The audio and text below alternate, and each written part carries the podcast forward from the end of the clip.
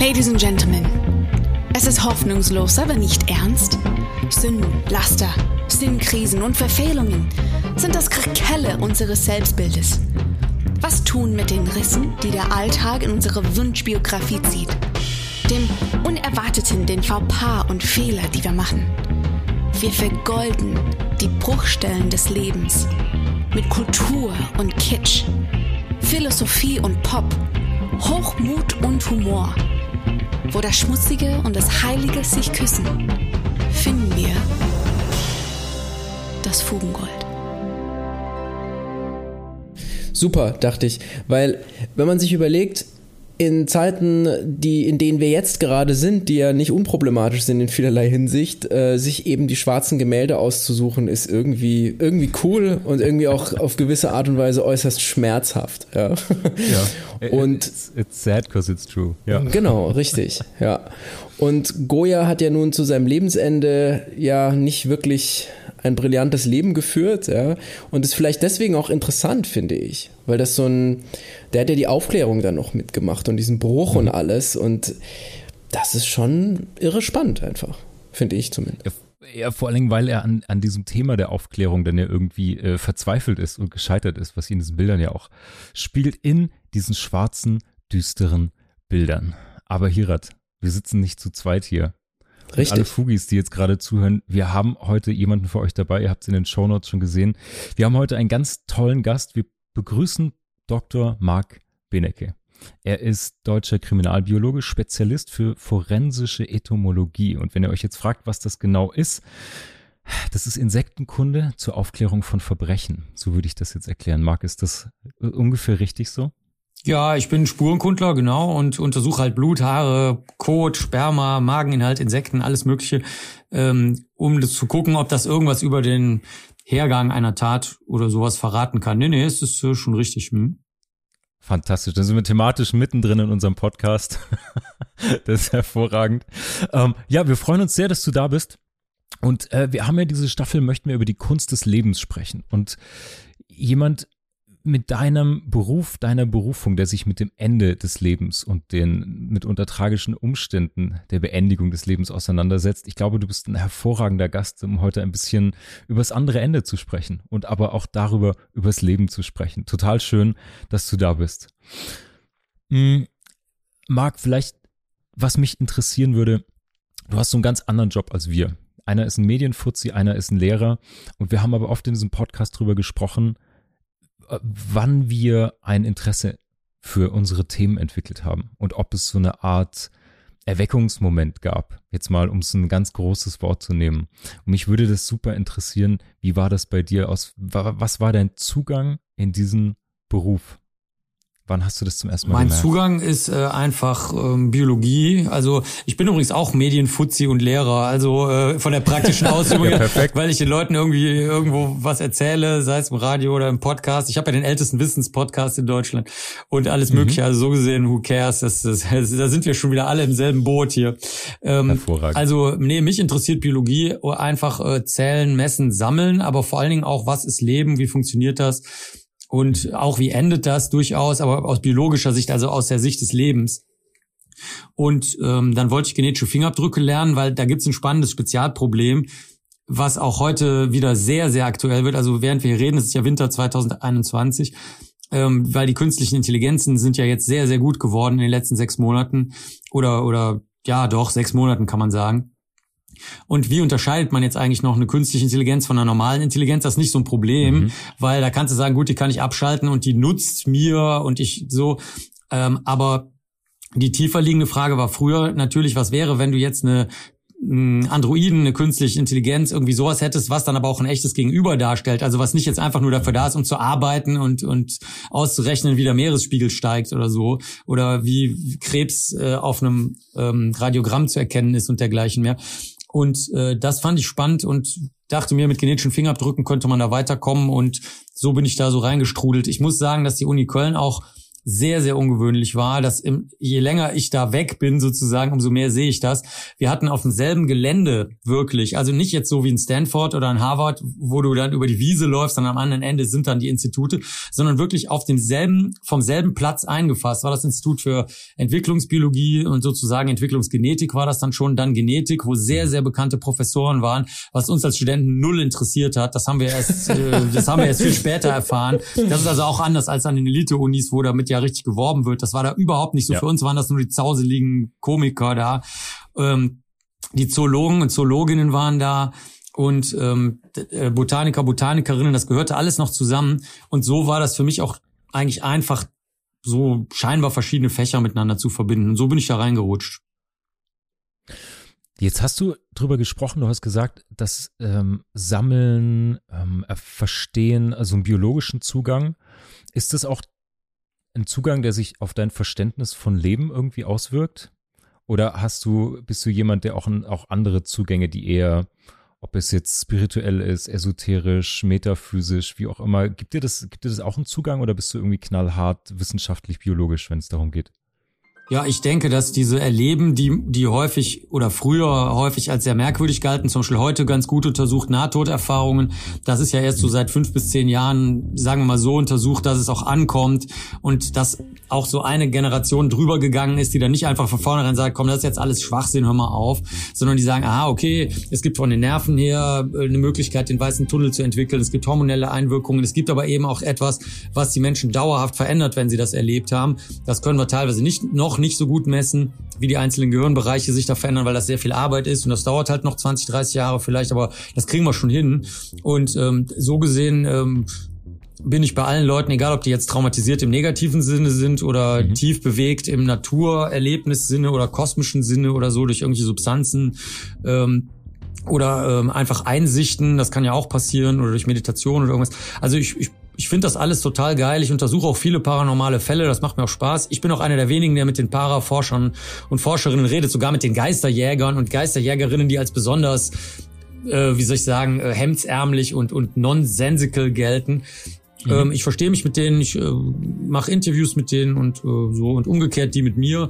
Und ich habe da nichts gegen. Ähm, sondern ganz im Gegenteil. Ich glaube schon, dass du mit ungewöhnlichen Denkweisen auch in ungewöhnliche Ecken kommst. Das sagen auch alle Nobelpreisträger, Nobelpreisträgerinnen, die ich kenne. Die sagen immer auf die Frage, wie sind sie denn dazu gekommen, zu dem, was sie da gemacht haben, sagen die immer, naja, ich habe halt da geguckt, wo die anderen es doof, langweilig, uninteressant, unglaublich, seltsam fanden. Also das, im Grunde genommen ist das ja dasselbe. Und ja. deswegen, ich, ich bin also alle experimentellen Daten der letzten 2000 Jahre zeigen, dass du das naturwissenschaftlich erklären kannst.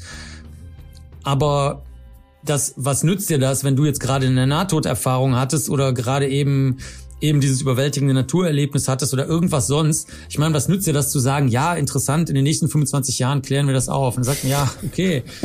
Also ich respektiere, dass das eine persönliche Bedeutung für Menschen hat. Mhm. Und das ist ja auch total interessant, weil äh, der Tod Schrägstrich das Leben und die Schnittstelle auch, die das bildet, je nachdem, wie man es versteht, wird ja in unterschiedlichen Diskursen unterschiedlich begriffen. Und äh, ob das jetzt nun die stigmatisierten Bereiche sind, sage ich jetzt einfach mal, die du angesprochen hast, also wenn es ins Paranormale geht und auch dann eben Personal, also bei den Vertretern dieser, dieser Kaste sozusagen, oder ob es eben der juristische Tod ist, der was ganz anderes ist als der biologische Tod, äh, Schrägstrich medizinische Tod oder eben der, der Tod in der Kunst oder in der Literatur, was ja sozusagen das gleiche wäre und so weiter. Also da nähert man sich ja ganz selbstverständlich aus unterschiedlichen Bereichen. Also warum auch nicht, warum auch nicht diese durchleuchten, die vielleicht erstmal ein bisschen weird wirken. Und warum nicht gerade mit diesen Menschen sprechen, das finde ich einen sehr interessanten Ansatz. Denn ganz oft ist es ja so, wenn wir beispielsweise paranormale Phänomene im, in Film oder Literatur rezipieren, sind wir alle ganz hellauf begeistert und sagen, ach toll, guck mal und wie spannend und also wir lieben dieses mystifizierende Element, was dahinter steckt, etwas Größeres, vielleicht Kosmisches, was da noch kommen mag oder was auch immer. Sobald man das aber auch nur ansatzweise von der Fiktionalität ins Reale transportieren möchte, sagen die Leute sofort, nee, nee, nee, nee, Moment, Moment, ja. Das bedroht irgendwie das, das, ähm, die Integrität der, des eigenen Systems und der Wahrnehmung der Realität Qualität und so weiter und dann möchte man das irgendwie am liebsten zensieren. Deswegen finde ich das einen ganz spannenden Ansatz, denn gerade in diesem Bereich auch Spiritualität und so weiter wird ja ganz oft erstmal gesagt, nein, nein, das ist eh so Kram irgendwie, ja. Und warum nicht da differenziert rangehen? Also es ist ja, gibt ja nicht nur 0 und 1, gibt ja nicht nur, ähm, das ist auf jeden Fall unwissenschaftlich und unempirisch, müsste man ja in dem Fall sogar sagen.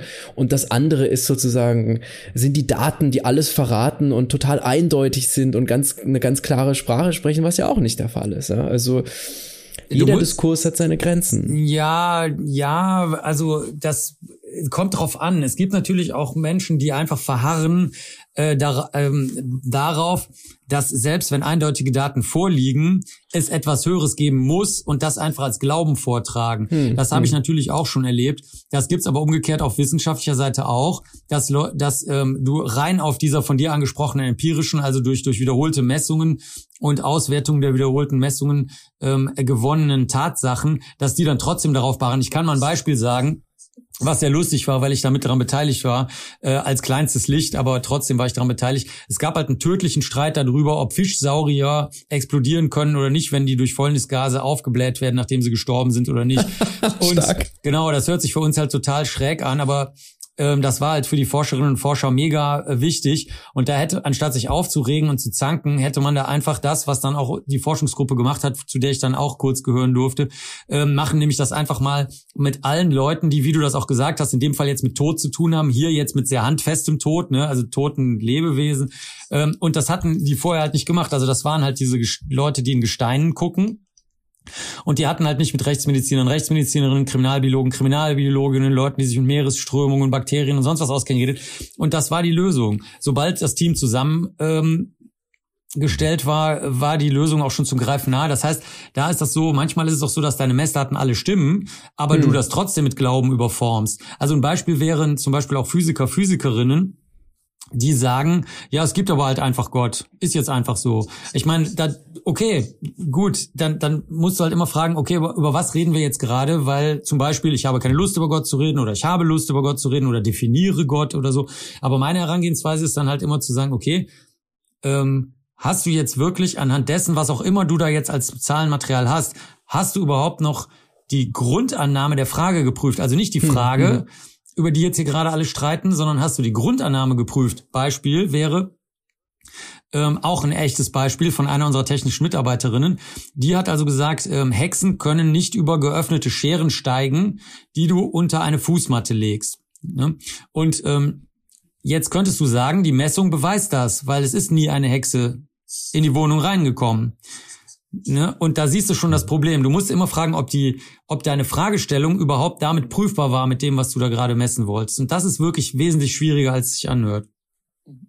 Sehr, sehr gut. Da kommt wieder Occam's Razor äh, mit ins Spiel, unter anderem. Occam's Razor funktioniert aber auch nicht immer. Das ist nämlich auch so ein Problem. Ja? Das funktioniert, äh, zum Beispiel in der naturwissenschaftlichen Kriminalistik funktioniert das, dass du alles Überflüssige wegschneidest oder, Sherlock Holmes, alles ausschließt durch Messungen, nicht durch Denken. Mhm. Der denkt ja nicht, sondern durch Messungen, was nicht sein kann.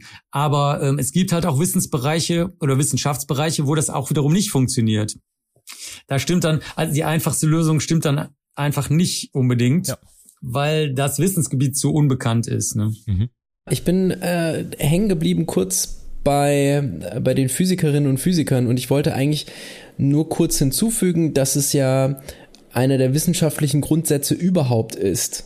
Äh, und äh, dass man sich auch der, der Prämissen bewusst ist, mit denen man arbeitet und eben die Grundannahme prüft und dass ich weiß nicht, äh, ob Mark, also Dr. Mark in dem Fall, ob du die Erfahrung auch gemacht hast, um, dass man ja an der Universität am Anfang recht äh, ja romantisch rangeht und denkt, ja, das sind ja alles Wissenschaftler, ja, die laufen am besten auch noch alle in weißen Kitteln rum und äh, die sind ganz ernst und und genau und analytisch und so weiter und die die ergänzen sich gegenseitig, arbeiten disziplinär und so weiter.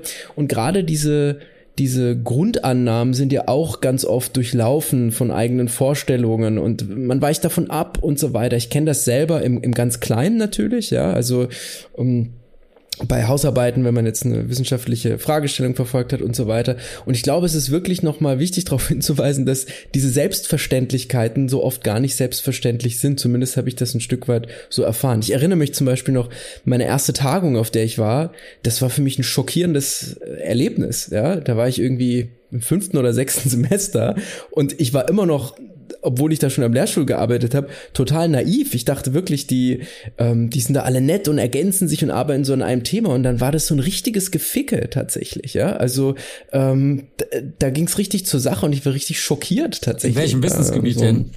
In der Literaturwissenschaft. Und ja, dann gut. auch noch in der, in der Mediavistik, also echt so Sonder, Sonder, Sonderbereich, ne? Aber da ist natürlich sowieso häufig auch, ähm, da hast du einen großen Anteil an Erfahrungswissen und Meinungsbildung, die dann eine, die dann eine Rolle spielt. Hm, es gibt natürlich hm. auch Wissensgebiete, wo das jetzt nicht so eine Rolle spielt, nehmen wir mal an, ich war zum Beispiel Redner, äh, also geladener, das ist so was Besonderes dann, ne, wo du dann so, so, so einen ähm, angekündigten Vortrag hältst bei, der, bei den Kollegen, Kolleginnen, die sich mit Nerven beschäftigen und, und, und, und, und äh, Stoffwechselvorgängen, die damit zu tun haben und dergleichen. Und da war das so, dass die zum Beispiel einfach eine, die Grundannahme gemacht haben, dass halt Tierversuche notwendig sind. Und dann sollte jemand eingeladen werden oder es sollte eigentlich eine Panel-Diskussion darüber geben. Die wurde dann aber nicht gewünscht, weil das halt, weil alle gesagt haben, nee, das brauchen wir nicht diskutieren.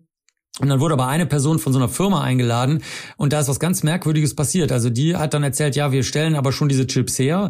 Die können wir teilweise mit einem 3D-Drucker oder auch ohne, können wir die auf Chips bringen. Dann haben wir so kleine Organe und ähm, mittelfristig ist das auch kein Problem, so Organsysteme damit nachzustellen. Und die Fragen, die jetzt zum Beispiel in der Medikamentenherstellung oder auf dem, auf dem Weg zwischen Forschung und Medikamentenherstellung da notwendig sind, da durchzuführen.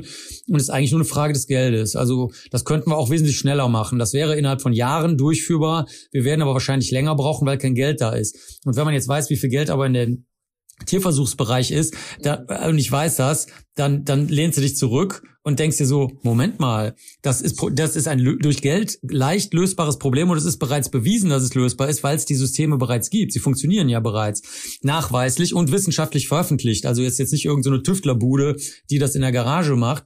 Äh, und ähm, das sind eher die Schwierigkeiten, mit denen wir uns dann rumschlagen, weil da geht's scheinbar überhaupt nicht um Meinungsbildung, Erfahrungswissen und dergleichen, was man in Kultur- und Geisteswissenschaften, was mhm. da zum Besteck gehört. Das ist in deinem Besteckkasten ja. mit drin.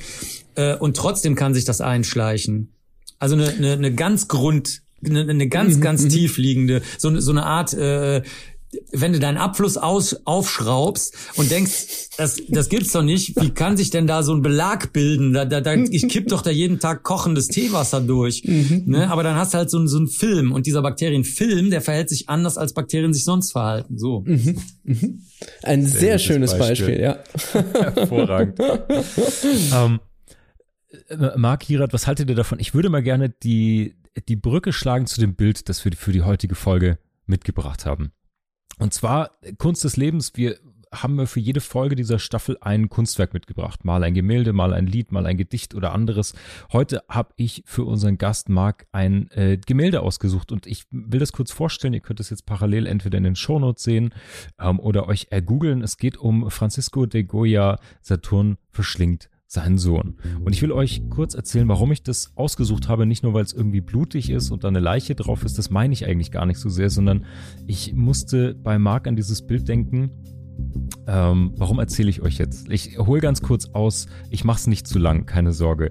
Äh, kein äh, Kunst. Ist ja mein Job ja, genau. normal, den Faden zu verlieren und irgendwas ganz anderes genau, zu genau, erzählen. Genau, die kleine ja. Privatdozentenvorlesung überlasse ich gerne dir hier.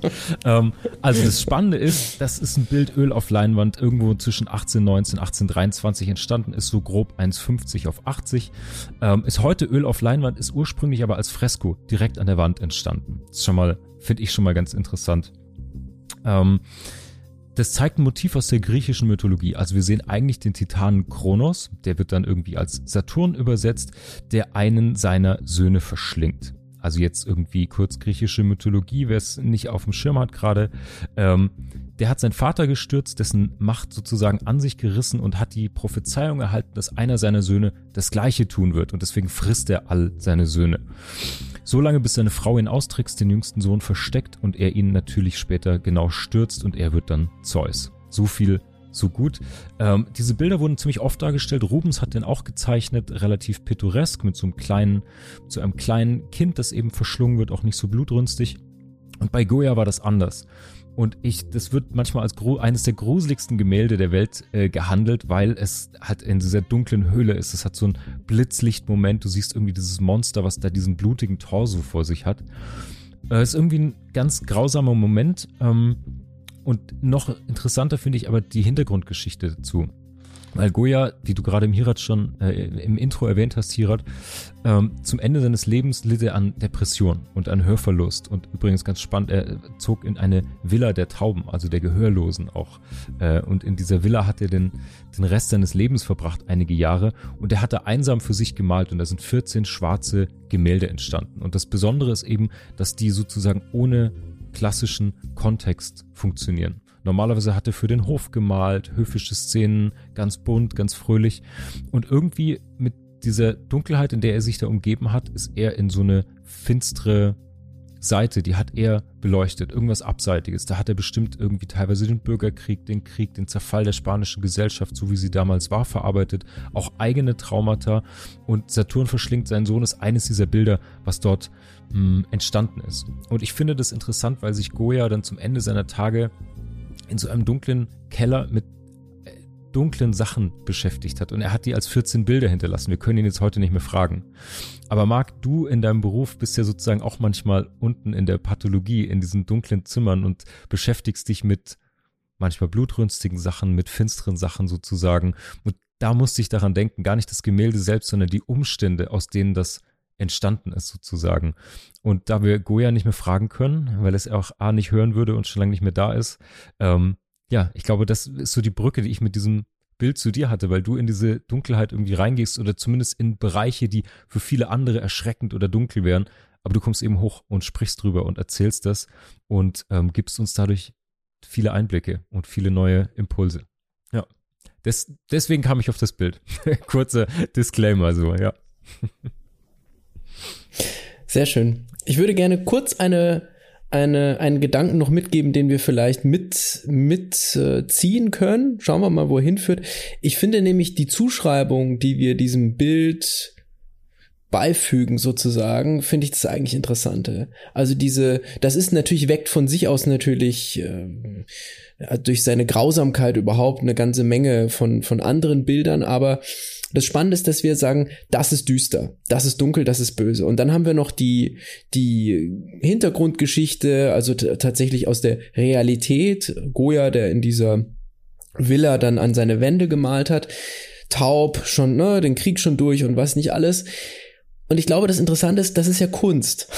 Und der Künstler selbst umgibt sich mit diesen Bildern. Und ich würde zum Beispiel, wenn ich jetzt sagen wir mal, düstere Lieder schreiben würde, was auch immer, ja, wie sich das anhört, dann würde ich ja auch nicht auf die Idee kommen, selbst da drin Angst zu haben davor oder das als besonders schrecklich zu empfinden oder so, ne, sondern vielleicht die Message, die man da mitgeben möchte oder das, was man verarbeitet hat. Aber ich finde diesen Aspekt sehr interessant dann auch bei Mark, wenn du dich eben forensisch mit, äh, mit, also mit Fällen beschäftigst, da ist das ja ähnlich. Du bist dann zwar inmitten dieser in großen Anführungsstrichen Dunkelheit, dem, was dem zugeschrieben wird.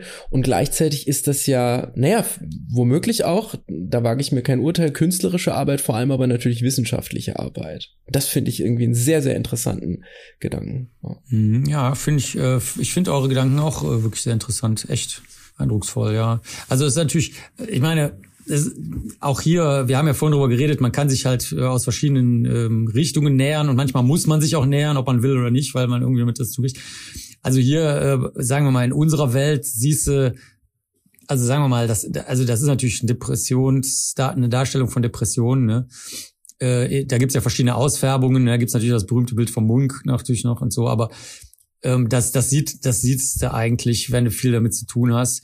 Aber äh, dieses Blitzlichtartige, was ähm, was der Marc vorhin angesprochen hat, das ist halt auch äh, tatsächlich so oder was du gerade gesagt hast, gerade mit dem Hinabtauchen da in diese in diese Welten und so, das ist wirklich häufig so. Wir wundern uns zum Beispiel bei uns im Team, also da kann ich wirklich fürs ganze Team sprechen, ausnahmsweise mal, ähm, dass die Leute so eine Angst vor Kannibalismus haben, weil ähm, nehmen wir mal an, du würdest das jetzt nur als kannibalistisches Bild wahrnehmen, weil du den Rest nicht kennst, ne, weil du die irgendwie hast du noch nie was von gehört von dem ganzen Rest. Und das ist tatsächlich so, dass das für die Leute, die das machen, also jetzt nicht nur für den Betrachter oder die Betrachterin, meinetwegen ich wäre das jetzt in dem Moment, sondern auch für die selber wirklich was ähm, in dem Moment eine ganz andere Bedeutung hat als der, als der gesamte Rest der Welt. Also da kriegt die Dunkelheit nochmal eine interessante Bedeutung, äh, weil es ist zum Beispiel so im Institut für Rechtsmedizin, es ist ja hell, ne? Das ist ja nicht dunkel. Und ähm, richtig dunkel wird's eigentlich dann, ähm, wenn du entweder als, auch als Opfer kann dir das passieren oder als Täter oder Täterin, das kann dir in beiden Fällen passieren und durch Depressionen eben auch, aber auch durch andere psychische Erkrankungen oder manchmal auch Persönlichkeitsstörungen sogar. Da verlierst du einfach den Kontakt und zur Welt und dann wird's wirklich dunkel, weil ich meine, wenn du keine Bindungen mehr so in der Form erleben kannst, wie du sie alltäglich so spielerisch durch Gerüche, durch ein plötzliches Gespräch, durch einen Einfall, durch Rumrennen, also durch so Alltagskrimskrams, äh, wenn du das nicht mehr durchführen kannst, weil halt alle dich für verrückt halten oder du dich für verrückt hältst oder du die Bindungen nicht mehr aufbauen kannst oder nicht weißt, wie du vernünftig mit anderen umgehen kannst, dann sieht das tatsächlich so aus wie auf dem Bild, was ihr da seht. Also das ist zum Beispiel bei Serientätern so. Die, die machen da ihr Ding und ähm, finden verstehen nicht so ganz, warum sich alle aufregen eigentlich oder sagen sich, ja gut, ich hab's halt gemacht, was soll's, ne? Es wird jetzt auch nicht wieder anders dadurch, dass, dass jetzt alle schreien und schimpfen. Aber ähm, die sitzen halt in Pechschwärze, wie auf dem, auf dem Bild, ne? Das, das, ja. manche merken es vielleicht auch gar nicht erst so richtig, sondern dann kriecht die Dunkelheit so in sie rein. Aber das sind so zwei Dinge, die ich äh, da an dem Bild sehen würde, ne? Also einerseits dieses kannibalistische, ähm, sehr hemdsärmelige Motiv ja. und andererseits dieses äh, Verbindung, diese Verbindungslosigkeit, die du da auch in dem Bild erkennen kannst. Ja. Jetzt hast du, jetzt habe ich direkt zwei Fragen so in den Kopf geschossen, als du das beschrieben hast. Das eine ist, was mich total interessieren würde, für uns von außen unvorstellbar. Du hast gerade gesagt, bei euch ist es auch hell, du hast von einem Team gesprochen ist schwer vorstellbar, aber ihr habt auch einen Berufsalltag. Also irgendwann wird ja alles Routine und Alltag. Und mich würde einfach so ein bisschen interessieren, ich kenne das von Medizinern zum Beispiel, die eine gewisse Routine haben, natürlich immer noch Ehrfurcht und dieses ganze Thema, aber es gibt eine bestimmte Routine. Ähm, gibt es die bei euch auch? Gibt es irgendwas, was man vielleicht nicht erwartet oder was einen überraschen würde? Wie, wie arbeitet ihr denn oder wie arbeitest du denn? Gibt es da manchmal, hört ihr dabei Musik oder gibt es irgendwie so Alltagsmomente, wo man sagt, die braucht man vielleicht auch?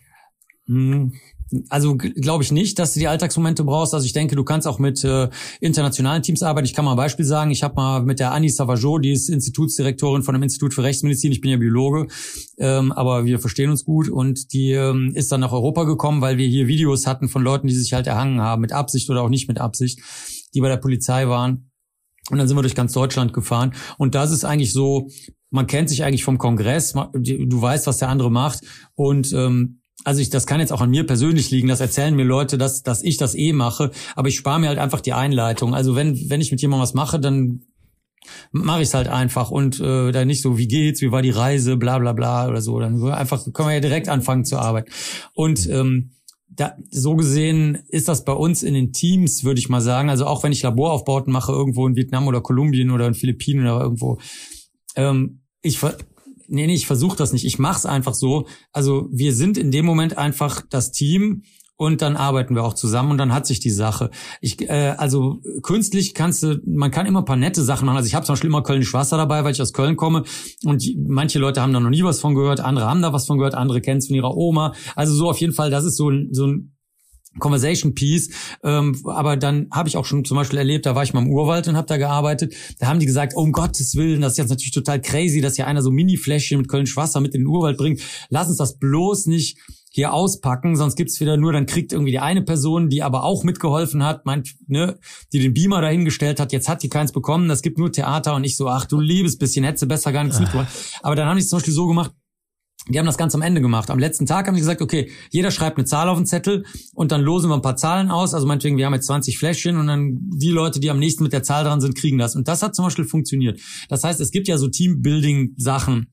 Ähm, aber da sieht man schon dran, manchmal ist es auch besser, sie nicht durchzuführen, weil mhm.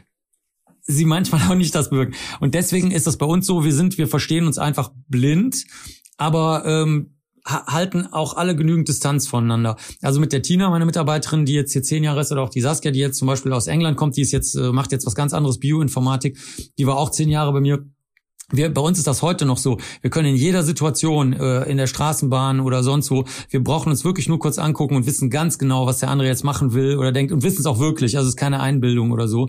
Also so ist es eher. Es ist eher, mhm ähm, dass wir extrem viel über den Inhalt reden, aber ohne Meinung, ohne Glauben, ohne Hoffen, ohne Klugscheißen, ohne wer ist älter oder irgend sowas. Also zum Beispiel, wir haben eine, die jüngste Studierende, die hier aufgelaufen ist, die war 13, als sie hier angekommen ist. Natürlich ist sie zurückhaltend und so, aber ja, aber was die, oh, was die sagt, jetzt ist sie halt älter, jetzt ist sie halt 16 oder so. Aber was die sagt, zählt genauso viel wie alles, was jeder andere sagt. Und zwar nicht so wie jetzt sei doch mal freundlich zu der und lass die mal ausreden, sondern nee, das ist genauso viel wert wie alles, was jeder andere äh, mit hat. Hm. Da, das ist eher unser Ding. Also äh, da, und dadurch entsteht natürlich auch wenig Routine, weil beispielsweise mh, jeder kann halt so sein, wie er ist und braucht nichts zu machen, auf das er keinen Bock hat. Das gibt's halt nicht. Ne?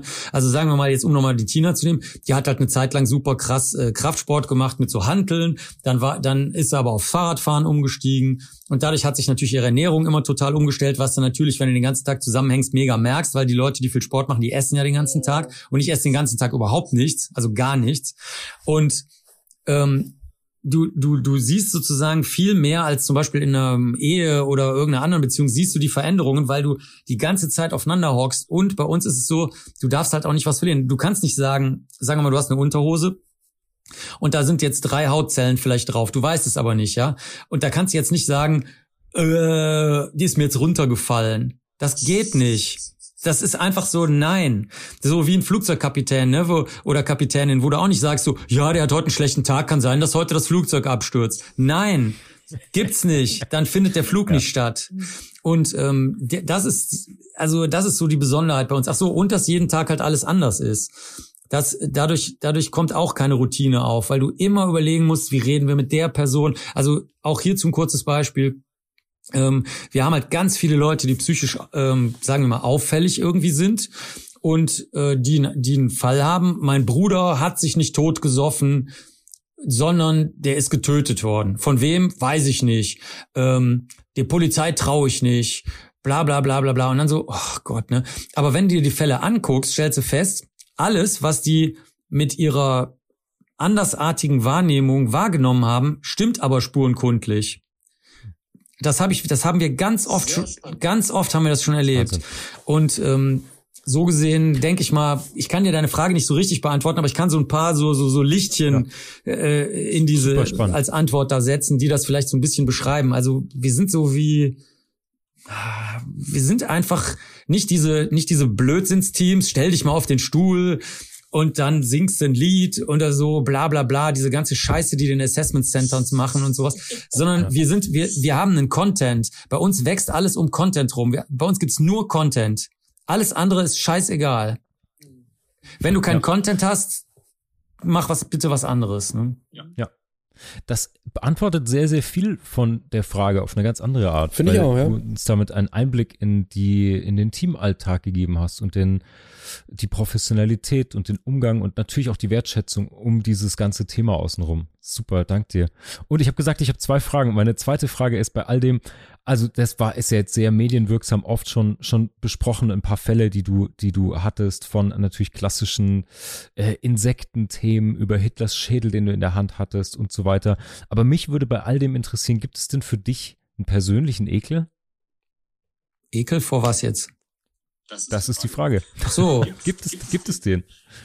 Ähm, ja, also meinetwegen, wenn wir, ich bin ja sehr meistens in Hotels, ne? Ähm, also ich weiß ich nicht, Ekel, also ich mag keine Haare im Abfluss oder so, das finde ich, mhm. das finde ich ekelig, ja. Klar. Ja. Ich erinnere mich, ich habe, das ist schon echt eine ganze Weile her, in der Zeit, meine ich, war das, äh, einen Artikel gelesen und oder ein Interview und ähm, der Interviewte war eben so ein Psychoanalytiker aus ähm, Wien, der später Rechtsmediziner geworden ist. Und äh, den haben sie dann irgendwann im Laufe dieses Interviews gefragt, ob er denn bei seiner Arbeit nicht Momente hat, die er total abstoßend und ekelhaft findet. Und dann sagte er, nö, hat er gar nicht, aber neulich im Kaffeehaus hat er so eine kleine Kakerlake im Kaffee gehabt. Und das fand er so eklig, dass er fast brechen musste. Und das fand ich irgendwie ein interessantes, interessantes Bild, weil der, also die Professionalität ist ja das, was es dann eben auch oft abschneidet von dem, was Privat und Alltag oder privater nee, Alltag nee, vielmehr ist. Nee, nee, ne? das also. ist nicht so. Das hat, das habe ich am Anfang auch gedacht. Ja, ja habe ich auch gedacht. Ne, es gibt ja sehr oft, also das sogenannte Setting, ne, so dass das dann beeinflusst wie du arbeitest, aber das ist nicht so. Also das erste Mal habe ich es mitbekommen, weil der Kollege Huckenbeck aus Düsseldorf, der ist auch Rechtsmediziner, der war bei so einem bei so einer Massengrab äh, oder oder Massenanfall von Toten äh, Sache und der hat das berichtet, dass das nicht gut funktioniert hat, ähm, dass die Leute, die die Leichen angeguckt haben und da zum Beispiel sagen wir mal Schmuckstücke wie ein Ehering oder ein, ähm, ein Hemd mit einem bestimmten Aufdruck oder sowas, das dann den Angehörigen zu zeigen, das hat also nicht funktioniert, das haben die nicht gut verkraftet. Und da haben wir im Team alle gesagt, hä, also das wäre für uns kein Problem, wäre es auch wirklich nicht. Also da haben wir genug Erfahrung mit. Haben wir gedacht, okay, da sind die ja doch offenbar anders gestrickt. Ja klar, das sind halt Mediziner, Medizinerinnen, die sich natürlich mehr mit dem Menschen als solchen auch beschäftigen. Deswegen wollen die meisten ja auch nicht mit Leichen arbeiten von den Medizinern und Medizinerinnen, weil die Menschen helfen wollen. Das haben wir halt überhaupt nicht. Ne? Also wir helfen den Menschen vielleicht und freuen uns, wenn das so ist, aber das ist nicht unser Antrieb, sondern unser Antrieb ist, wir wollen gerne ein Staubkorn messen und gucken, wie das andere Staubkorn im Vergleich dazu aussieht. Also das ist tatsächlich ein Unterschied. Also ich glaube, in vielen Fachbereichen ähm, ist es so, dass du wirklich einfach echt kauzige Menschen hast, die spezialisiert sind. Das hat zwar schon mein ein Schulfreund von mir gesagt, der Theaterautor äh, ist Klaus Fehling, der meinte halt schon, ja, du bist irgendwie sehr spezialisiert und so. Aber richtig aufgefallen ist mir das erst, als ich Vorstand in so einem Autismus oder nicht Vorstand, aber Vorstandsmitglied in so einem Autismusverband geworden bin. Und ähm, da habe ich das das erste Mal richtig gemerkt, weil da gibt's so Checklisten natürlich, sowohl klinische, aber halt auch welche für den Schulalltag, für Kinder oder für Situationen, für Reisen oder so. Und da ist mir das überhaupt erst aufgefallen, was manche Leute für normal halten und ich nicht für normal halte. Zum Beispiel, ich kann Uhrenticken nicht aushalten. Wirklich keine Chance. Ich werde nicht schlafen, wenn eine Uhr tickt. Keine Chance. Äh, während jeder andere sagt, äh, wie schlimm kann das jetzt sein, wenn ich irgendwie eine Partynacht hatte und da irgendwo eine Uhr tickt, dann schlafe ich halt trotzdem. Mhm. Und umgekehrt, ähm, ist halt vieles, was andere Leute für besonders merkwürdig oder grauenhaft halten, wie zum Beispiel die Zuordnung der Klamotten von Leuten aus Massengräbern und dann mit den Angehörigen zu reden, die natürlich super geschockt sind und oder heulen und oder noch die Familie dabei haben und so weiter. Das ist dann für uns überhaupt kein Problem, weil wir, weil wir bei der Sa Sache im eigentlichen Sinne, also ich meine jetzt der materiellen Sache, also nicht der mhm. inhaltlichen Sache, sondern der dem Gegenstand, dem T-Shirt, dem Ehering oder so bleiben. Und ähm, ich glaube, das kannst du nicht lernen. Also zumindest aus allem, was ich bisher gesehen habe, je länger ich da gucke, umso mehr sehe ich, dass Menschen einfach spezialisiert sind und in dem Bereich, wie ihr das vorhin bei dem Goya-Bild auch gesagt habt, da da auch einfach das dann normal finden. Ich zum Beispiel ja ähm, ich habe eine Freundin, die arbeitet mit äh, Nervenvorgängen und ähm, die kennt deswegen die Nervenüberträgersubstanzen und die macht die krassesten Sachen mit Medikamenten. Also wenn die irgendwas hat, wo, wo ein normaler Mensch vier Wochen erstmal sich alleine in ein Zimmer setzen würde, dann sagt die, ja, da brauche ich jetzt einfach das und das Medikament, dann verändere ich dadurch meine Nervenüberträger und dann geht das. Also ich war schon live dabei, ich habe das schon mehrmals live erlebt wo du sagen würdest, okay, wow, ist das jetzt missbräuchlich? Nee, ist es nicht, weil sie weiß ja genau, was sie tut. Also das, das kann man so nicht sagen. Ne? Biomechanisches Instrument. Genau. Einfach, ne? ja, die Nerven ja. sind halt Stromleiter und die kann ja. ich halt irgendwie. Oder ähm, Menschen, die sehr viel alleine sind. Zum Beispiel einer, der ist auch autistisch. Der, der, der macht super geile Bilder. Ähm, äh, im, im Keller sitzt er in so, in so einem Medienbunker und macht die geilsten Detailaufnahmen. Er hat mir gerade vorgestern hat er mir geschickt auf einer Nadel Pollen auf einer Nadel. Hat er einfach so nebenbei gemacht. Und man würde ja denken, okay, das ist fotografisch sehr interessant und sehr schwierig. Aber das ist noch gar nicht mal das Hauptproblem. Wenn du, wenn du mit Spuren arbeitest, so wie ich, dann denkst du dir, okay, wie haben die Pollen überhaupt auf der verdammten Nadel gehaftet, ohne dass das aussieht, als ob da Kleber oder irgendwas anderes oder Haarspray oder so drauf wäre. Das würdest du ja bei der Vergrößerung sofort sehen. Und so ist das eigentlich bei allen Leuten, die ich kenne, die, die irgendwie sachlich wirken. Ach übrigens, ich habe letztes Beispiel. Ich habe eine Freundin, die ist äh, Malsaalleiterin im äh, Staatstheater in Stuttgart und kann mit so besenähnlichen Pinseln, kann dir also Gemälde malen, wo dir die Augen bluten, wenn du da hinguckst. Und das findet sie völlig normal. Und ähm, sie wirkt auch nicht irgendwie sehr, sehr kauzig oder sonderlich, weil, weil das halt bei Künstlern und Künstlerinnen sagt man sich halt, ja, das ist halt normal, das ist der künstlerische Ausdruck. Nur das stimmt überhaupt nicht. Die Leute, die in dem Malsaal arbeiten, haben gar nicht in erster Linie Gefühle, die sie künstlerisch ausdrücken wollen, sondern das sind in Wahrheit totale Spezialistinnen und Spezialisten, die einfach wissen, wie man von einem winzig kleiner, von einer Postkarte ein, äh, so ein Prospekt nennen die das, also so ein, weiß ich nicht, 20 Meter breites mhm, Gemälde mhm. von Hand. Mhm. Was ja äh, irre ist, ja, mal. absolut also, irre. Ja. Und das übersieht man im Alltag oft. Wahrscheinlich gibt's auch auf dem Gemüsemarkt Spezialisten und Spezialistinnen, die sich, die sich mega mit ihrem Gemüse auskennen und so, weißt du, die gibt's überall, nur die sind halt bei Wissenschaftlern und Wissenschaftlerinnen äh, schreit einen das irgendwie leichter an. Ja, diese Sozialinkompetenz ja. eigentlich, die sich dann gleichzeitig damit äußert. Und bei den anderen Leuten fällt es vielleicht einfach nicht so auf. Hm. Und das ja. ist ja auch eine Frage des Mediums. Also, wenn ich das richtig verstanden habe, dann ist es ja in deinem Beruf auch so, dass der, der menschliche Körper und alles, was an diesen Körper attached ist, also die Psyche, die da drin ist, damit verwoben ist, whatever, ja, wie man auch immer das sieht, das ist ja erstmal das Medium. So wie, wie, keine Ahnung, ihr fragt ja sicherlich auch nicht, wem hat denn diese Niere gehört, um, um sozusagen einen emotionalen Zugang zu schaffen, sondern allenfalls um eben ja, ein empirisches Erzeugnis herauszukriegen oder wie auch immer. Also ihr guckt euch ja dann auch ganz, ganz klein, ganz im Detail, ganz, ganz, ganz genau die Sachen an. Und das ist ja der eigentliche Inhalt. Das andere ist ja erstmal nur Medium. Und das ist natürlich Gut, jetzt kann man sagen, bei Ärzten ist der Körper auch das Medium, aber die haben ja ein ganz, eine ganz andere Perspektive und ganz andere Verantwortlichkeiten, ja, also da spielen ganz andere Dinge eine Rolle. Und ich glaube, das ist auch, auch nochmal spannend, weil das verschiedene Formen von Abstraktion sind, ja, also wirkt, das wirkt so, aber mhm. ich, je länger ich das mache, also ja. ich habe ja vor 30 Jahren das erste Mal in der Rechtsmedizin ein Praktikum gemacht, ne? Also ich und ich bin auf sehr vielen internationalen Veranstaltungen auch. Das ist auch immer noch wichtig, so um nochmal zu gucken, ob man sich nicht jetzt doch in seinem eigenen Quark da nur dreht. Ähm, und ich glaube, das ist wirklich eine rein kulturwissenschaftlich, literaturwissenschaftlich, geisteswissenschaftliche Frage, auf welchem Level der Abstraktion du dich befindest, weil die Frage stellt sich bei uns bestenfalls vor Gericht, wenn also zum Beispiel der Richter, die Richterin dich fragt, war das eine Vergewaltigung? Und dann sagst du einfach, das weiß ich nicht, weil das ein Rechtsbegriff ist. Und dann sagen die, jetzt helfen sie uns doch. Und dann sagt man, nein, mache ich aber nicht, weil ich bin Sachverständiger für, für Spermienköpfe in dem Fall und nicht für den Recht, die rechtliche Auslegung und Bewertung. Ja, ja, ja. Deswegen ist das so, wenn du wie ich öffentlich bestellt und vereidigt bist als Sachverständiger oder halt eben sonst wie total eingenischt bist, dann ähm, ist die Frage der ähm, wie soll ich sagen, der, der, der Verallgemeinerung oder der Abstraktionsebene, ne, das ist ja eigentlich dasselbe, wenn man so will, die stellt sich eigentlich gar nicht, weil solange du kauzigerweise bei deinem Fussel bleibst, ähm, ist es eher so, dass alle anderen sich fragen, sag mal, ist der eigentlich irgendwie geistig stumpf oder was ist da los? Ne, dass der da nichts Höheres draus ableitet. Aber das fragen sich immer nur die anderen. Du hm, selber bist hm. da total glücklich. Also der Klassiker sind, äh, wie das auch im Schweigen der Lämmer, das war so ein Film aus den 90ern über so, hey, äh, so Serienmordfall. Ja. Da ist das sehr schön dargestellt. So eine Szene, die, an die erinnert sich kaum jemand. Die ist aber, die ist auch nur sehr kurz. Da sitzen so, so zwei Typen mit Karohemd und Brille im Naturkundemuseum und erklären was über die äh, Spur, was in dem Fall so eine bestimmte Sorte von Falter ist.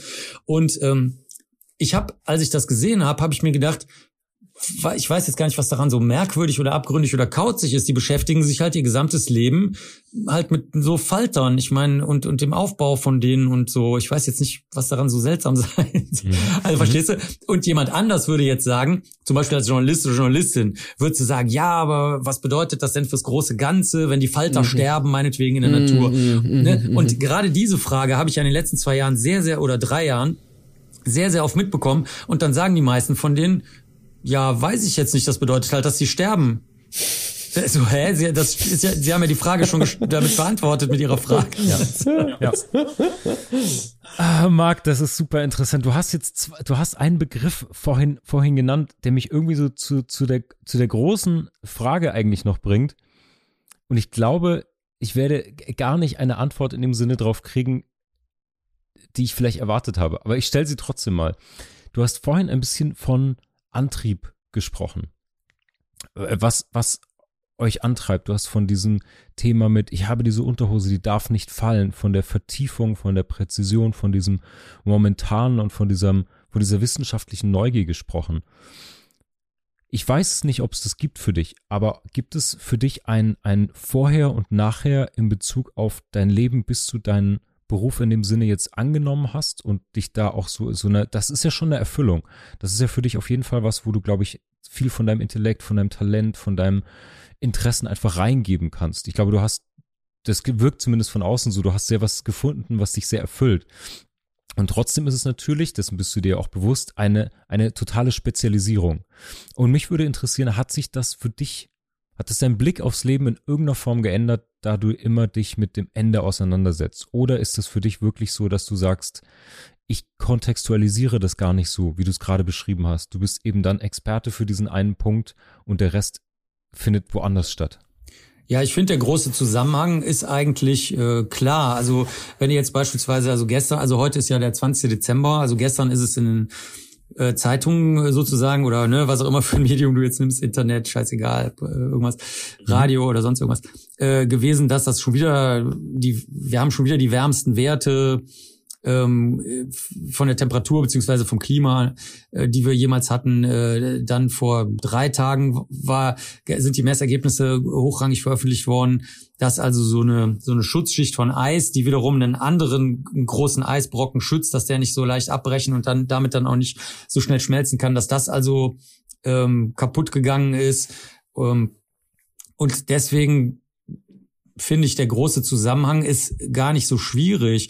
Da, äh, ich glaube eher, die meisten Menschen, die große Zusammenhänge so überhöhen oder für schwierig halten oder von den Messdaten so entkoppeln und denken, das wäre meinungsabhängig oder oder politisch, religiös oder so abhängig, die haben einfach keinen Bock, sich zu ändern und ähm, persönlich dann die entsprechenden Maßnahmen zu ergreifen. Also nehmen wir mal an, äh, ich kann mal ein, ein, ganz winziges Beispiel sagen. Also dann sagen immer alle, ja, man muss sich mehr um die Opfer kümmern, nicht immer die Täter und Täterinnen so im Auge haben und so weiter. Ne? Und dann stehen die Leute vom Weißen Ring halt da, das ist so eine Opferschutzorganisation, und dann sagen die immer, sind sie Mitglied im Weißen Ring? Und dann sagen halt 99,9 von 100 sozusagen, ne, sagen halt, nee, wieso? Ja, und dann sagen die, ja, Sie haben doch gerade gesagt, man soll sich mehr um die Opfer kümmern. Verstehe ich jetzt nicht. Mhm, mhm. Hä? Wo ist der Zusammenhang? Oder die ganzen Naturschützer, die halt nicht, sich nicht äh, pflanzlich ernähren. Also, ähm, hä? Ja, das liegt ja größtenteils daran, dass wir in einer Zeit leben, die vor allem das Symbolische dominant setzt und nicht die Handlung selbst. Also ist eine sehr steile These, die man sicher auch nicht in alle Bereiche einfach mal so übertragen kann. Aber oft ist es beispielsweise, wenn es jetzt um große Themen geht, Klima oder andere politische Themen auch oder teilpolitische Themen, dass es natürlich erstmal ein Überangebot gibt an Wissen und an Quellen und man kann sich irgendwo positionieren, wo es für einen selbst möglichst bequem wird, so dass man nicht viel machen muss. Das bringt ja eh nichts an der Stelle und ich mache ja in einem ganz anderen Bereich was und so weiter. Die, es gibt ja da, gibt's ja ein Paper, das sagt was ganz anderes und der hat mir erzählt und was nicht alles. Und gleichzeitig wäre es so einfach, die kleinen Schritte zu gehen. Das ist ja, du hast es vorhin gesagt, ne? Also die großen Sachen, die sind ja irgendwie auch schon klar. Es gibt eine Menge Forschung dazu. Jetzt die letzten zehn Jahre noch viel mehr als vorher. Aber es gibt ja diese Umweltbewegung auch schon in den 80ern, ganz krass, ja. Und in den 80ern hast du diesen riesen Boom wissenschaftlich und und und. Also 70ern, das ist äh, die, das, was jetzt passiert, ist schon seit den 70ern sogar bekannt. Mhm. Ja, so. Also da, das muss man eigentlich gar nicht mehr nochmal groß diskutieren. Ja, das, äh, das läuft schon von alleine. Man muss die kleinen Schritte gehen. Und das ist aber etwas, was oft nicht funktioniert. Und da glaube ich, verharren viele, ich selbst auch in, in bestimmten Bereichen, in dem Symbolischen. Und man sagt einfach, äh, ja, sag das mal so nicht, das und das darf man nicht sagen, das und das ah, sollte man ja, nicht sagen. Ich verstehe, ja? ich also, verstehe. Mhm. Und man tut aber nichts. Also ich könnte jetzt auch mal jetzt ganz, ganz nur ganz abstrakt, warum gibt's dann keine dritte Toilettentür? ja. Oder ja. also wo ist, wo materialisiert sich das? Das ist das, was wichtig ist. Und das kann auch einfach erstmal nur Mülltrennung sein. Ich kenne so viele Leute, die Müll nicht trennen. Das ist so einfach. Es ist also ja. Äh, logisch, äh, man braucht nicht mal einen Führerschein dafür, ja. Aber ich glaube, dahin geht's, dass wir dann stattdessen Führerscheine haben für als, Mülltrennung. Als, ja, und so als, als Beispiel, als also, Ergänzung, also, das hatten wir auch mal. Ich finde, das Symbolische ist zum Beispiel auch dieser Trend, ähm, wenn, wenn ein Skandal wäre oder du dich solidarisch zeigen möchtest oder so, änderst du dein Facebook-Profilbild. Das ist, glaube ich, auch so ein klassischer symbolischer Akt, der gerade ganz, ganz viel stattfindet und der ja nach innen gerichtet in einem selbst noch viel, viel mehr anrichtet. Also es ist natürlich in Ordnung, wenn dich das umtreibt, wenn du für eine Sache brennst, das zu kommunizieren, auch auf sozialen Netzwerken, wo auch immer. Aber ich glaube, was als Rückkopplung in dir selbst funktioniert, ist, du fühlst dich, als ob du was gemacht hast. Weil so viele Hoffnung, so viel alter Ego natürlich in Medien steckt und du das irgendwie als Instanz von dir selbst verstehst, die Repräsentation als Facebook-Profil zum Beispiel, dass wenn du dort dein fucking Profilbild änderst, dass du denkst, ich habe gerade ein Zeichen gesetzt, sozusagen. Ich glaube, da gibt es eher so eine Medienwirksamkeits- Falle ist jetzt ein großes Wort, aber wo du denkst, hey, ich habe doch irgendwie kommuniziert, ich habe doch irgendwie einen Impact hinterlassen, aber ja, es ist halt irgendwie ein kleiner Algorithmus, der sich dann ändert. Ja. Absolut, ja. Ich habe übrigens äh, als Anmerkung, ich weiß gar nicht, ob das, ob das jetzt zu was führt, aber ich fand es total interessant, Marc, auf deiner Seite kann man deine Tätowierung erkunden, auf ja. deiner Webseite. Und ich fand das, ich fand es total spannend, jemand, der sich so über, sich so mit dem Körperlichen und Details und so, ähm, ich fand es total erfrischend und positiv und voll geiles Zelebrieren des Lebens und der Körperlichkeit äh, zu sagen, ja, Körperschmuck und den auch zu inszenieren und zu zeigen, das fand ich total schön, weil es ähm, ja, weil es irgendwie so das Leben und das, das, die Lebendigkeit so feiert. Du bist ja eine Leinwand. Aber es ist anders passiert. Jetzt kommt nämlich wieder genau der, der, äh, die nicht vorhandene Ebene.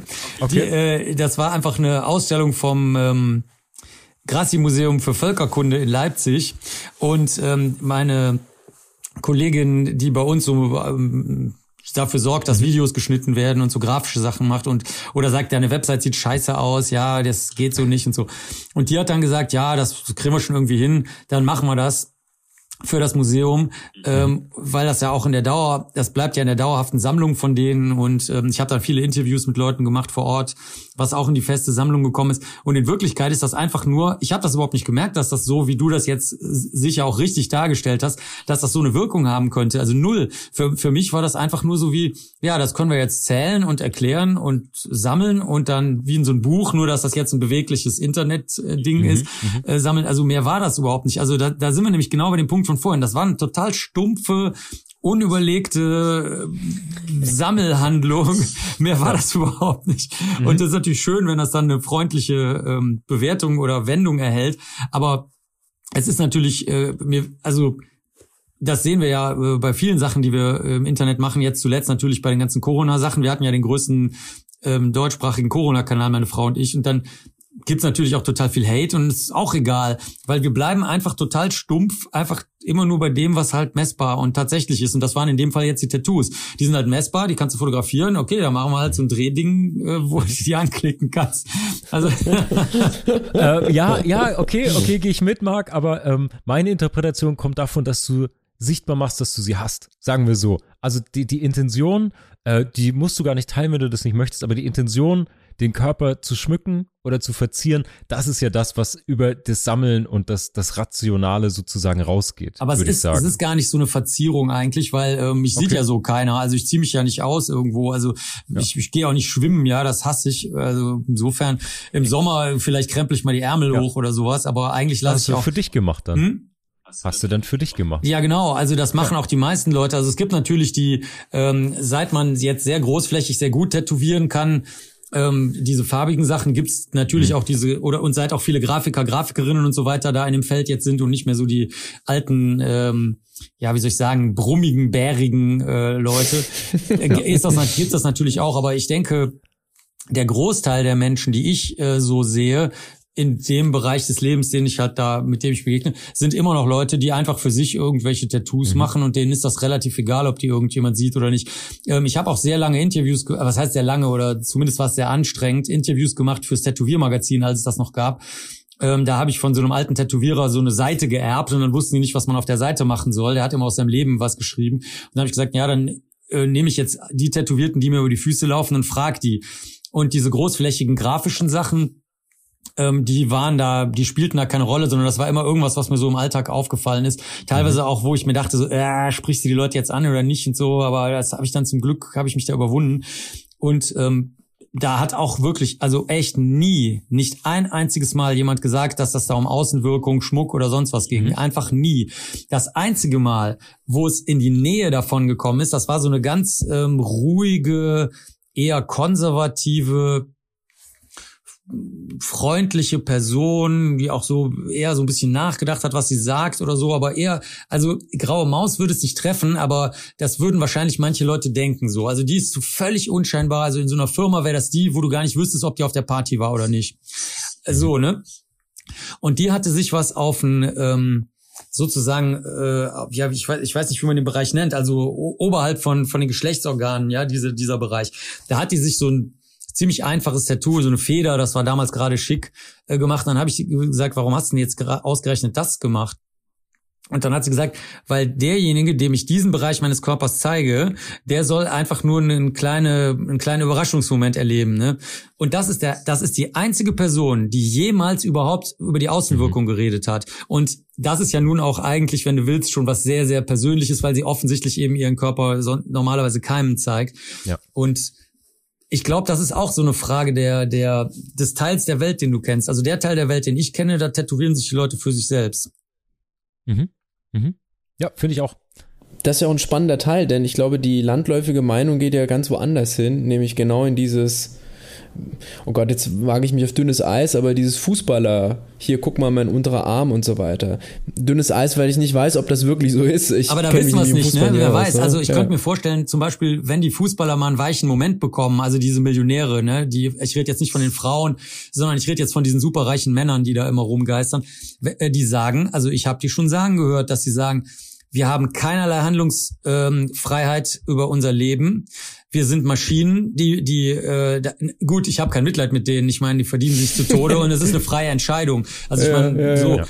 Aber die wollen ja auch gar kein Mitleid. Aber ich meine, wenn du die mal reden hörst, hört sich das auch so an, als ob vielleicht das ist jetzt, weiß ich nicht, weil ich sie noch nie danach gefragt habe, aber ob, als ob die Tattoos vielleicht auch irgendwas für sie wären, dass sie sich da ihren, ihre, ihr winziges, kleines, Seidenpapier, dünnes Eckchen Freiheit rausholen. Hm. Da, aber ich hm. weiß es natürlich Interessanter nicht. Interessanter Ansatz, ja. ja. Nein, ja eben, ich weiß es auch nicht. Also mir ging es nur darum, nochmal abzubilden, es gibt aber die Perspektive, die so ist, sozusagen. Ja. Es gibt diese äh, der Unterarm muss halt und das müssen alle sehen, weil das sieht irgendwie männlich, stark und ja, verrucht, brutal, whatever aus. Sehe ich aber ehrlich gesagt eher bei Frauen. Also dass der, hm. dass das, ähm, also also Genderfrauen sozusagen, ne? Also so, dass da, dass die tendenziell ins Tätowierstudio gehen und sagen, okay, wie wie müsste das jetzt funktionieren, damit ich mir das auch nicht vermurkse mit einem Arm, dass ich dann jetzt nicht schon irgendwie einen Hasen, der eine Möhre isst und Teufelshörnchen hat oder irgendein so Scheiß halt.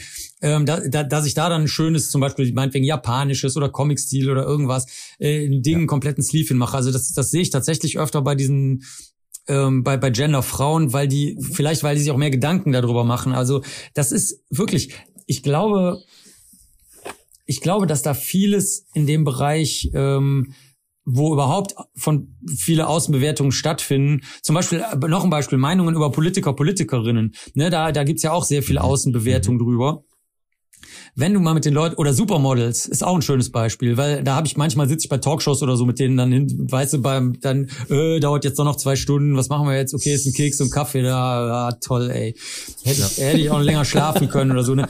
Und ähm, ich meine, alle Leute, die ich da jemals getroffen habe, über die es unheimlich viele Kommentare, positive wie negative gibt, also die auf jeden Fall irgendwas, irgendeine Meinungsäußerung hervorrufen, die sind in Wirklichkeit alle total normal und legen das überhaupt nicht in der Weise, wie man es ihnen ähm, ja, nachsagt, legen die das selber aus. Es gibt natürlich Ausnahmen davon die dann sozusagen scheinbar ähm, bestätigen, was in der Außenwahrnehmung stattfindet. Aber sehr oft ist das echt nicht so. Ein aktuelles Beispiel, zum Beispiel sehr, sehr schön, äh, wo du auch dieses Schillern siehst, wo sich das selber noch gar nicht einsortiert hat, wo jeder irgendeinen Kommentar zu hat, ist Billie Eilish zum Beispiel. Ne? Erst mhm. hat sie die Baggy Clothing an, dann läuft sie da mit der Unterwäsche rum, dann blondiert sie sich die Haare, dann macht sie, dann war sie jetzt gerade in einer Saturday Night Show und hat sich darüber selber lustig gemacht. Das hat allerdings jemand getextet, das merkt man auch, ein Comedy-Texter, ähm, über dieses Spiel von Baggy Closing erwachsen werden und erst 20 ja. sein und noch gar nicht angekommen sein und so. Und ähm, da siehst du das dran. Also häufig ist das so, dass das Einfachste ist, einfach mal echte Interviews mit den Leuten zu lesen und mhm. dann kriegst du ein besseres Bild. Ein anderes Beispiel für, ich weiß nicht, ob die noch jemand kennt, aber Madonna ist zum Beispiel auch so ein Beispiel. Ja, die wirkt jetzt heute klar. so wie die Oma, die sich das Gesicht straff zieht und sich total lächerlich macht auf Insta und sonst was. Aber das stimmt überhaupt nicht. Die hat schon immer, ich habe ja früher in New York gelebt und habe dann auch Interviews mit ihr mal gelesen, so und auch so dieses schon angesprochene Setting mal gesehen, äh, wo sie sich auf die war schon immer so. Das ist keine das ist keine Oma, die sich äh, die sich auf Insta äh, oder was auch immer TikTok oder sonst wo cool machen will, sondern die lebt ihr Leben haargenau, Millimeter genau so, wie sie schon immer gelebt hat, Motherfucker. Also das, ja. das, das ja. ist das, das ist nur außen Wahrnehmungsblabla, ne? Das, das, ich glaube, das ist äh, viel Projektionsfläche, die immer ja mehr über den Rezipienten, den Lesenden aussagt, als über die Person. Ähnlich wie, wir hatten diese Diskussion mal zu Tätowierung, äh, ob man die denn als Zeichen oder als Symbol lesen will. Also müssen wir jetzt nicht äh, nochmal wiederholen, hatten wir schon mal. Aber ja, ich weiß gar nicht mehr, welche Folge das war, aber irgendwie, hoffentlich war es nicht die Körperfolge. Das hier drunter. Ja. genau, welche Folge es war. Wir, Exakt, Außer es ist die Körperfolge. Ja. Das ist die schlimmste Folge, die wir je gemacht haben. Macht nichts. Da müssen die, die, da müssen die Hörerinnen und Hörer durch und ihr auch. Ja. vor, vor, allen Dingen wir. ja. ja. Ja, aber Marc, also noch eine Frage dazu kurz. Und zwar, ähm, dieses eben von außen beleuchten und äh, Leute treffen, denen man eben, ja, die irgendwie attribuiert sind äh, und, und dann sind sie am Ende eben doch so, wie sie sind. Die Erfahrung machst du doch sicher auch, oder? Beziehungsweise Personen in deiner Kaste, aus deinem Team oder in eurem Team. Finde es übrigens schön, dass du mal wir sagst, finde ich echt sensationell. So soll es idealerweise sein. Ähm, und das ist ja sicher auch was, was, wenn du jetzt in Talkshows unterwegs bist und so weiter, ähm, was sozusagen die Gäste über dich sagen könnten. Prinzipiell, ne?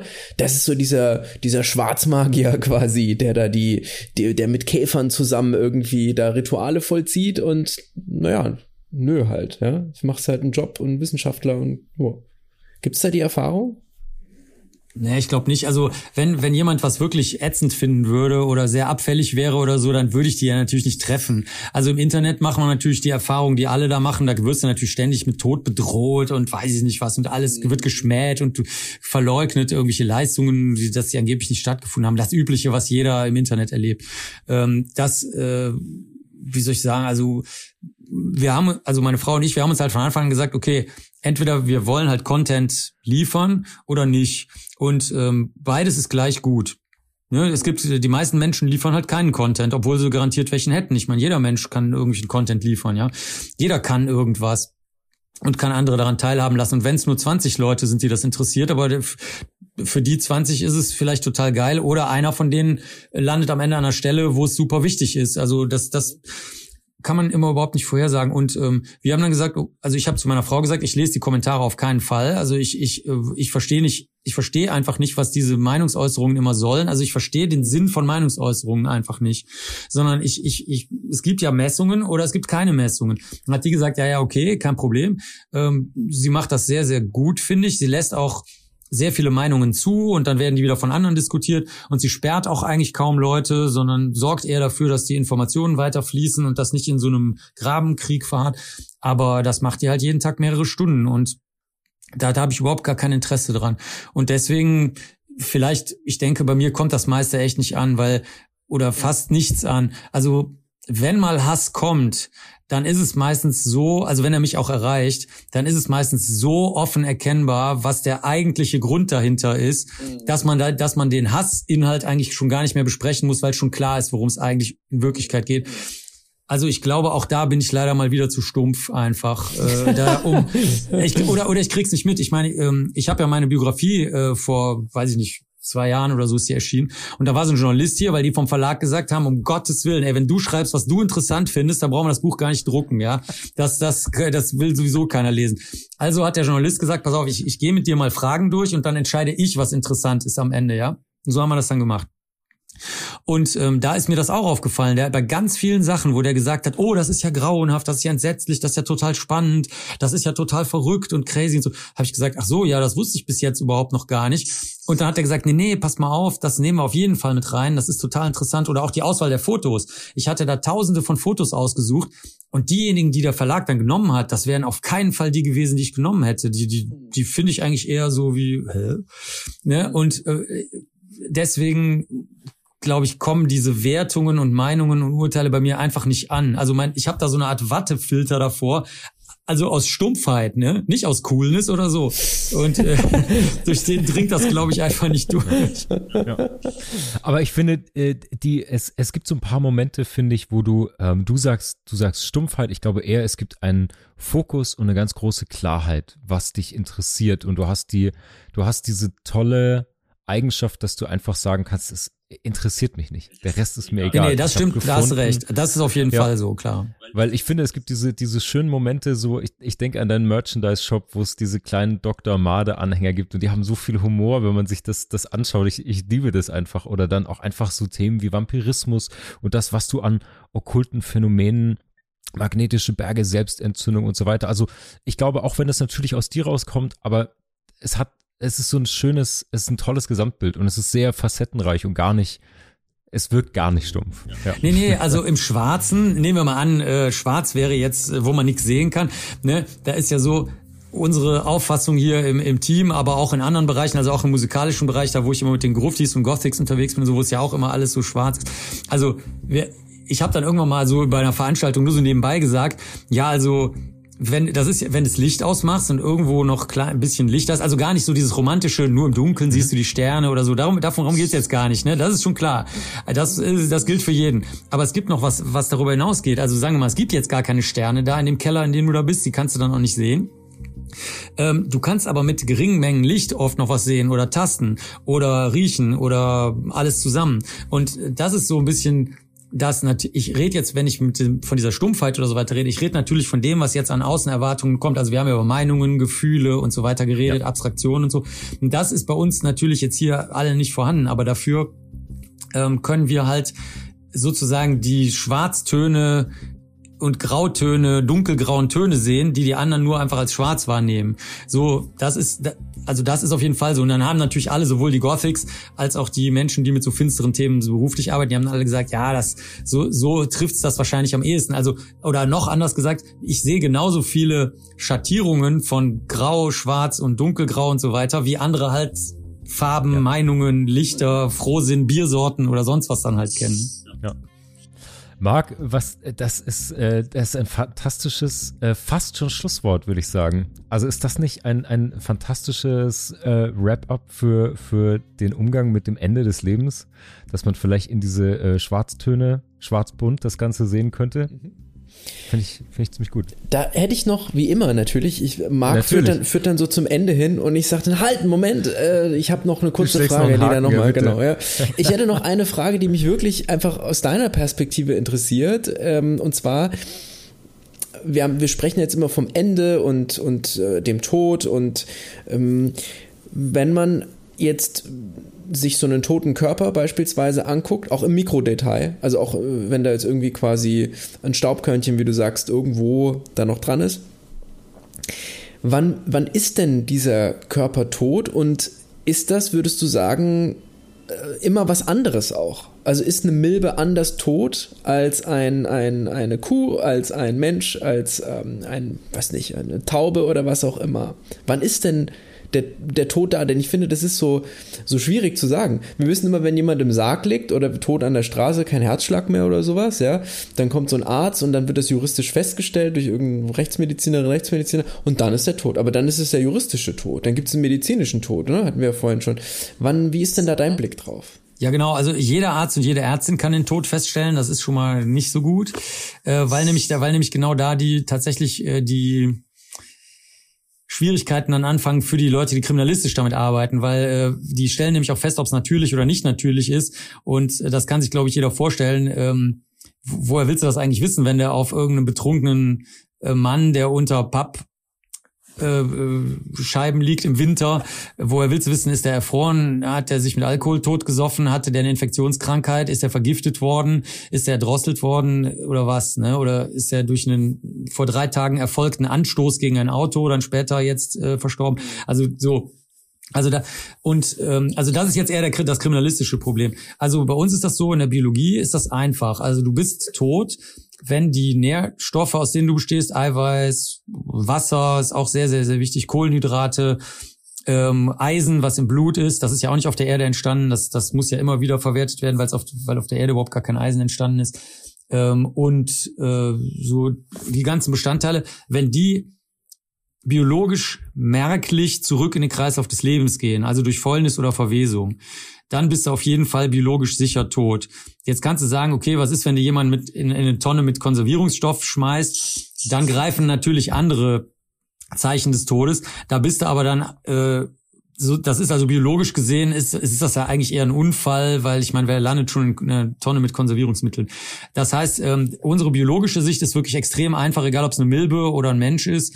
Ähm, das ist immer, sobald dieses Wiederverwerten der Stoffe anfängt, bist du auf jeden Fall tot, weil dann die Lebensfunktionen, die biologischen, nicht mehr vorhanden sind. Also weiß ich nicht, Fortpflanzung oder Bewegung oder wenn du so willst, von mir aus auch Wahrnehmung von Freude und Leid oder irgend sowas das funktioniert dann einfach äh, nicht mehr, weil dieses Zusammenspiel, was durch Energie funktioniert, also durch echte messbare Energie, also zum Beispiel durch Essen und Trinken und dann das, was dann als Energie verwendet wird, das bricht dann zusammen. Ne? Da kannst du nur noch ein Brötchen drauflegen auf die tote Person, aber das wird, das Brötchen wird halt nichts mehr machen.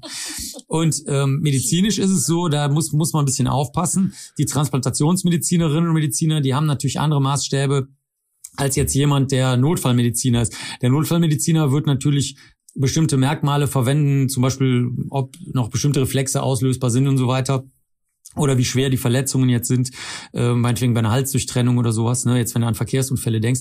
Während die Transplantationsmediziner, Medizinerinnen, die, die machen das schon sehr anders. Also die gucken halt, ob das Gehirn tot ist und sind sich da aber auch nicht so einig. Deswegen müssen das auch mehrere Ärzte und Ärztinnen machen. Ich habe es auch äh, bei einem Kumpel schon erlebt. Ähm, da äh, haben wir es auf der Station erlebt. Also der war wirklich ganz sicher gehirntot. Aber einer von den dort anwesenden Ärzten, die unterschreiben mussten, hat gesagt, ja, okay, kann sein, kann nicht sein. Diskutiere ich jetzt nicht drum. Ich möchte warten, bis noch bestimmte Gehirnwellen sozusagen, bis die nicht mehr vorhanden sind. Und äh, dadurch, das war für die Angehörigen eigentlich auch halt ungewöhnlich, ne, weil die sich jetzt gesagt haben, was soll denn das jetzt bedeuten und so. Mhm. Und äh, fand ich aber gut, fand ich sehr, sehr, sehr gut. Und äh, dann dauerte das noch zwei Tage, dann hat der gesagt, ja, nee, diese bestimmte Gehirnfunktion ist jetzt auch nach, nach meiner ärztlichen Sicht ausgefallen. Und da siehst du schon, also da, wie du schon gesagt hast, es gibt ganz mhm. verschiedene Arten, den Tod festzustellen, aber selbst im medizinisch-biologischen Bereich, den ich jetzt hier kurz abgebildet habe, kannst du da verschiedene Sichtweisen haben. Ja. Und da wäre ja im Umkehrschluss auch interessant, wann fängt das Leben sozusagen an, aber das ist ja auch ein Stück weit das, was du gerade erklärt hast tatsächlich, ja. Ist genau dasselbe, da, da, ha, genau dasselbe, die, das ist ja ein Abtreibungsproblem, ne, wann darf man abtreiben und so, da wird das auch immer breit diskutiert. Ähm, und da sind wir in der super günstigen und angenehmen Situation, dass wir sagen, ähm, das, da, also da brauchst du gar nicht fragen, hat sich die Eizelle mit dem Spermium verbunden oder so. Mhm. Das ist biologisch nämlich auch Quatsch. Da kannst du sagen, die Eizelle ist Leben, das Spermium ist Leben. Mhm. Äh, Ende des Gesprächs. Ja. also, ja. ja. Okay, eine, jetzt habe ich eine allerletzte Frage, Marc. Dann, ähm, ähm, dann entlassen wir dich. Ich habe, du hast ganz, das ist, glaube ich, ein fundamentaler Unterschied in deinem, in deinem Leben, in deiner Erfahrungsbiografie. Ich glaube, dass sehr, sehr viele Menschen, das hatte Hirat eingangs mal erwähnt, das Thema Ende des Lebens, egal wie, total wegdrücken. Das ist, findet am Rande der Gesellschaft statt, ob das in der Pflege, in Krankenhäusern, in Altenheimen und so weiter stattfindet. Das ist äh, zu einem Tabuthema geworden, vor allen Dingen in unserer westlichen Kultur. Das funktioniert da, woanders kurz natürlich eine, anders. Eine Klammer dazu, ähm, es, der wird privatisiert. Also das, ähm, das richtig, ja. also nur ergänzend, ne? Dass ich mhm. wollte es unbedingt nochmal, dieses Wort ist in dem Zusammenhang für mich ganz wichtig, dass es mhm. ganz arg im Privaten stattfindet. Fast schon mhm. protestantisch, möchte man eigentlich sagen, ja. Ja, richt, richtige Ergänzung. Und das, das findet so statt. Und jetzt hast du, glaube ich, durch deinen Beruf äh, viele Enden des Lebens gesehen, sozusagen. Hat sich in dir schon mal der Gedanke irgendwie geformt, sich mit dem eigenen Ende auseinanderzusetzen? Also gibt es für dich irgendwie so einen, einen, einen Wunsch, ähm, gibt es eine Hoffnung oder einen Wunsch, wie du, worauf du hoffst für das eigene Ende sozusagen? Oder ist es etwas, womit du dich auch für dich privat gar nicht auseinandersetzt? Also ich finde das Thema wirklich extrem uninteressant, weil auf der einen Seite ist es klar, dass jeder stirbt, jedes Lebewesen. Aber ja, wobei, gut, kommt drauf an. Also es gibt jetzt natürlich Bakterien oder so, die sich nur teilen, da hast du natürlich keine Leiche, ne? Ähm, aber also die sogenannten höheren, in der Zoologie sogenannten höheren mhm. Lebewesen oder früher sogenannten, die sterben halt alle. Ähm, das trifft einen auf jeden Fall. Also ich, ich habe das erste Buch, was ich geschrieben habe, handelte auch davon, so von den Wahrstellungen, äh, Wahrnehmungen äh, zum Tod. Und da bin ich auf so ein Buch vom Hufeland, das war der Leibarzt von Goethe, dem Dichter und Denker und auch Naturwissenschaftler, äh, gestoßen. Und der, da war ich total baff. Das ist ein relativ kleines Büchlein, die Kunst des langen Lebens so. Und da steht einfach echt nur drin, was dir jeder Hausarzt, jede Hausärztin erzählt. Putz dir die Zähne, mach nicht zu viel Sport, mach aber auch nicht zu wenig Sport, äh, schüttel dein Bett aus und ähm, habe ein angereichertes Leben. Und ich so, what? Äh, das gibt's ja, also ne, so und ähm, so ist es halt. Also du kannst, du kannst einfach versuchen, ein gutes Leben zu führen. Und ich denke nicht nur versuchen, sondern du kannst es auch. Ich kann ja mal ein Beispiel aus Indien sagen, was ich ganz gut fand. Da war, da war ich, saß ich mit meinem MacBook irgendwo rum und in Mumbai und dann kamen so die leprakranken Kinder halt an und fanden das natürlich total spannend. Und dann dachte ich mir zuerst, äh, jetzt können die vielleicht nicht so gut tippen, weil die hatten teilweise diese Fingerschäden, die man bei Lepra kriegen kann. Das war ausgeheilt, ne? Äh, und die hatten auch so ganz blütenweiße Kleidung an. Das machen die extra, damit die Leute keine Angst vor denen haben, damit man sozusagen auch schon äußerlich sieht, die sind sauberer als sauber, so wie in Deutschland die Generation nach dem Krieg immer so riesige Waschmittelpakete, der weiße Riese im 10-Kilo-Paket, alles ist sauber und wieder in Ordnung, äh, gekauft haben. Und so macht man das das da dann halt auch. Und ähm, die, also so, ich habe dann so mit denen ein bisschen geredet und die konnten extrem gut mit dem Rechner umgehen, wohlgemerkt ein Mac, ne? Obwohl ja normalerweise in den ärmeren Ländern sind ja eher PCs unterwegs. Und äh, das fand ich total abgespaced. Äh, und zwar haben, konnten die das nicht so, sondern die haben eine schnelle Auffassungsgabe gehabt. Das war, das war das Ding. Und ähm, ich hatte den Eindruck, dass die im Rahmen dessen, was du jetzt da in dieser Umgebung leben konntest,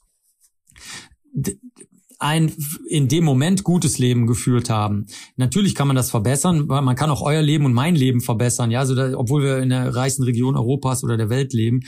Aber trotzdem, es, du, du hast einen bestimmten Spielraum und in dem kannst du gut leben. Und das finde ich das Interessante. Also gerade weil ich in vielen Ländern halt bin, auch in sehr reichen Ländern, Schweiz und Luxemburg war ich jetzt gerade, ähm, wo die das auch teilweise von sich weisen. Ja, da sagen die, wieso? Wir sind ja gar nicht reich. Da sagt man ja, ich weiß, verstehe nicht, was die Aussage soll. Das ist ja gemessen. Es ist ja eine Messung, ist ja keine Meinungsfrage mhm. irgendwie. Äh, und in, auch in armen Ländern, in sehr korrupten Ländern, das ist auch ein sehr, sehr starkes Problem, was den Alltag extrem einschränkt, Korruption, also den persönlichen Alltag. Und deswegen interessiere ich mich dafür, wie Menschen ein gutes Leben führen können, wie ich die unterstützen kann, wie andere mich unterstützen können. Und den, den Rest finde ich uninteressant. Also wirklich, tot bist du halt tot, du kriegst auch nichts mehr mit. Das finde ich auch ganz wichtig, das vergessen auch manchmal Leute. Du kriegst nichts mehr mit, du kannst dir natürlich jetzt zehn Jahre Gedanken über deine Beerdigung machen, mache ich eine Party, mache ich gar nichts, mache mhm. ich eine Internetseite. Ja, du kannst aber auch halt sagen, ja, das können sich ja dann meine Freunde und Freundinnen überlegen und wenn sie keinen Bock haben, dann können die ja gar nichts machen. Das muss ich doch nicht steuern und kontrollieren oder so. Und wenn sie die fetteste Party aller Zeiten machen wollen, dann machen sie halt die fetteste Party, das ist doch scheißegal. Also da bin ich extrem ähm, aufs Leben, als das hängt wahrscheinlich auch mit der Biologie zusammen. Das Leben ist halt interessant. Ich kann es zum Beispiel auch nicht haben, wenn die Leute Tiere umbringen, also irgendwelche Insekten oder so. Ich kann das nicht, ich mhm. verstehe das nicht. Das ist so mega abgefahrene Scheiße, dass dieses Lebewesen gerade da lang krabbelt. Lass es doch in Ruhe, bitte. Was soll denn das jetzt? Also ich hatte lange Zeit einen Deal mit zwei Weberknechten in meinem WG-Zimmer als Student. Die chillten so immer über meinem Bett, ne? Ich hätte immer gesagt, so, ihr könnt da wohnen, ist alles okay, ihr müsst auch keine Miete bezahlen oder so, ja, das geht bei euch nicht. Ihr kommt nicht zu nah ans Bett so. Ja, genau. Wenn ich also, da klar, drin schlafe. du kannst sie auch raustragen, ne, oder so. Vielleicht waren es auch Zitterspinnen ja. in Wirklichkeit und gar keine Weberknechte oder so, also who knows. Aber okay.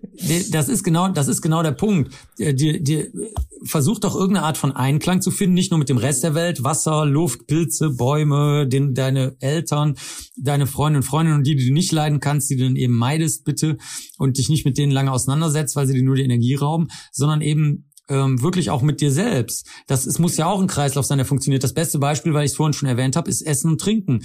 Äh, hör doch auf rumzuheulen, äh, wenn du bestimmte körperliche Beschwerden hast, dann stell doch deine Ernährung um oder so. Das ist doch alles. Was soll denn immer das Reden? Ne? Mhm. Oder ich weiß nicht, äh, zu dem Symbolischen, was ihr beide vorhin angesprochen habt, da muss ich nochmal drüber nachdenken. Da habe ich jetzt bis, bis heute noch nicht drüber nachgedacht, aber das wäre eventuell auch tatsächlich eine, eine Schwierigkeit. Also das ist so ähnlich wie sich mit Leuten rumärgern, die einen ärgern, anstatt ihnen einfach aus dem Weg zu gehen. Das mache ich dann halt. So ähnlich wäre das mit dem mhm. Symbolischen. Wozu die symbolische Handlung, wenn ich es einfach auch praktisch tatsächlich lösen kann. Also da genau, muss ich aber richtig. noch ein bisschen, ja. da muss ich noch mal drüber nachdenken. Ja. ja. Ich will gar nicht aufhören jetzt. ja, genau, genau.